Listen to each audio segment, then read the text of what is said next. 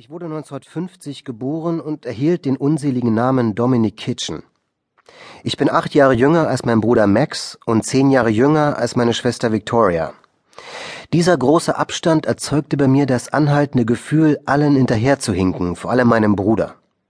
Wenn ich etwas herausfand, wusste Max es längst. Alles, was ich vollbrachte, hatte er entweder bereits geschafft oder geprüft und als bedeutungslos abgehakt.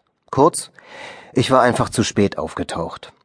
Max jedenfalls tat alles, um mich in diesem Glauben zu bestärken. An einer der zahlreichen Londoner Straßen mit dem Namen Park Street, wo wir lebten, hing der karge Londoner Nachkriegshimmel wie eine Schüssel Schmutzwasser. An der Ecke gab es einen kleinen Laden, wo Victoria am Wochenende arbeitete. Etwas weiter weg tankte ein Pub namens Shipmate die irischen Arbeiter auf, die die Gegend wieder zusammenschusterten. Mein Vater war Sportjournalist und schrieb für die Lokalzeitung über Arsenal. Allerdings hätte man bei seinem Stil auf ein viel gehobeneres Publikum geschlossen.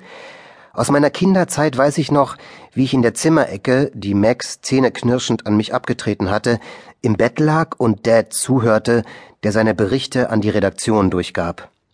Arsenal unterliegt durch virtuoses Tor. Ein geduldiges Auflachen, nachdem man ihn missverstanden hatte. Nein, nein, Virtuos. V I R In meiner frühesten Erinnerung hebt mich Dad hoch, damit ich der einen Ente, die sich an diesem schmuddeligen Februarnachmittag herausgetraut hatte, eine Brotkrume zuwerfe. Mehrere Minuten lang hatte mich die Ente beim Werfen beobachtet, ehe sie sich schließlich näherte, wie um uns einen Gefallen zu tun. Da kommt sie. Wie eine Trophäe hielt mich Dad übers Wasser. Die Ente ist zurück. Was für ein Glück. Das war bei weitem der lustigste Satz, den ich in den ersten vier Jahren meines Lebens gehört hatte, und ich quiekte vor Lachen. Ein paar Minuten später wiederholte er seinen Erfolg. Jetzt kommt das Blässhuhn raus aus seinem Haus, als sich im Schilf ein schneeweißer Kopf zeigte. Und dann auf dem Weg aus dem Park der krönende Abschluss mit ein Vogeltraum, man glaubt es kaum. Nachdem ein gut gezielter Brotkrumenwurf einen zankenden Schwarm Tauben vor unsere Füße gelockt hatte. Jeder Junge sucht nach Beweisen für die Größe seines Vaters. Bei mir war es Dads Fähigkeit, Reime zu schmieden. Mit ungefähr sechs durfte ich zum ersten Mal mit Max und Dad ins Arsenal-Stadion. Ich bekam einen alten Schal von Max und trippelte beklommen mitten in einer Horde von brüllenden, rauchenden, lachenden Männern in cremefarbenen Jacken und Mützen hinterdrein. Max, der sich angeberisch über verschiedene Spieler ausließ, ignorierte mich nach Kräften und seufzte jedes Mal, wenn Dad mich am Arm fasste, um mich um ein Hindernis zu lenken. Dann deutete Max auf ein Straßenschild. Victoria Street. Die ist nach unserer Schwester benannt. Wirklich? Natürlich nicht, er schnaubte. Mein Gott, du hast echt ein Brett vorm Kopf.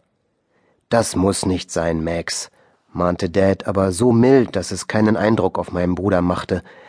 Unsere Eltern erhoben so gut wie nie die Stimme und schon gar nicht, um Max zurechtzuweisen, der Klassenbester und ein talentierter Cricketspieler war und später in Oxford studieren sollte.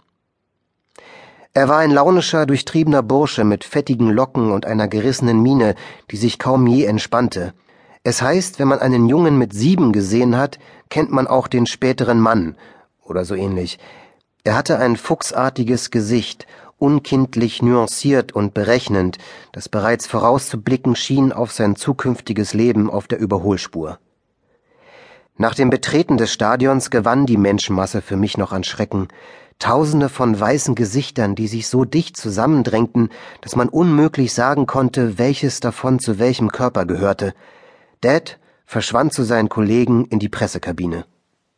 Ich hörte zwar noch, wie er Max im Weggehen bat, auf mich aufzupassen, aber ich wusste ganz genau, dass Max nicht die leiseste Absicht hatte, dieser Aufforderung nachzukommen.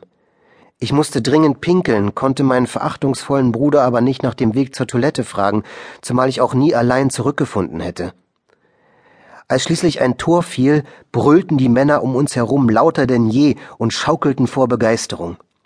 Auf einmal verlor ich den Halt und schlug mir auf dem Beton das Knie auf. Tränen schossen mir in die Augen, als mich ein Unbekannter hochzerrte.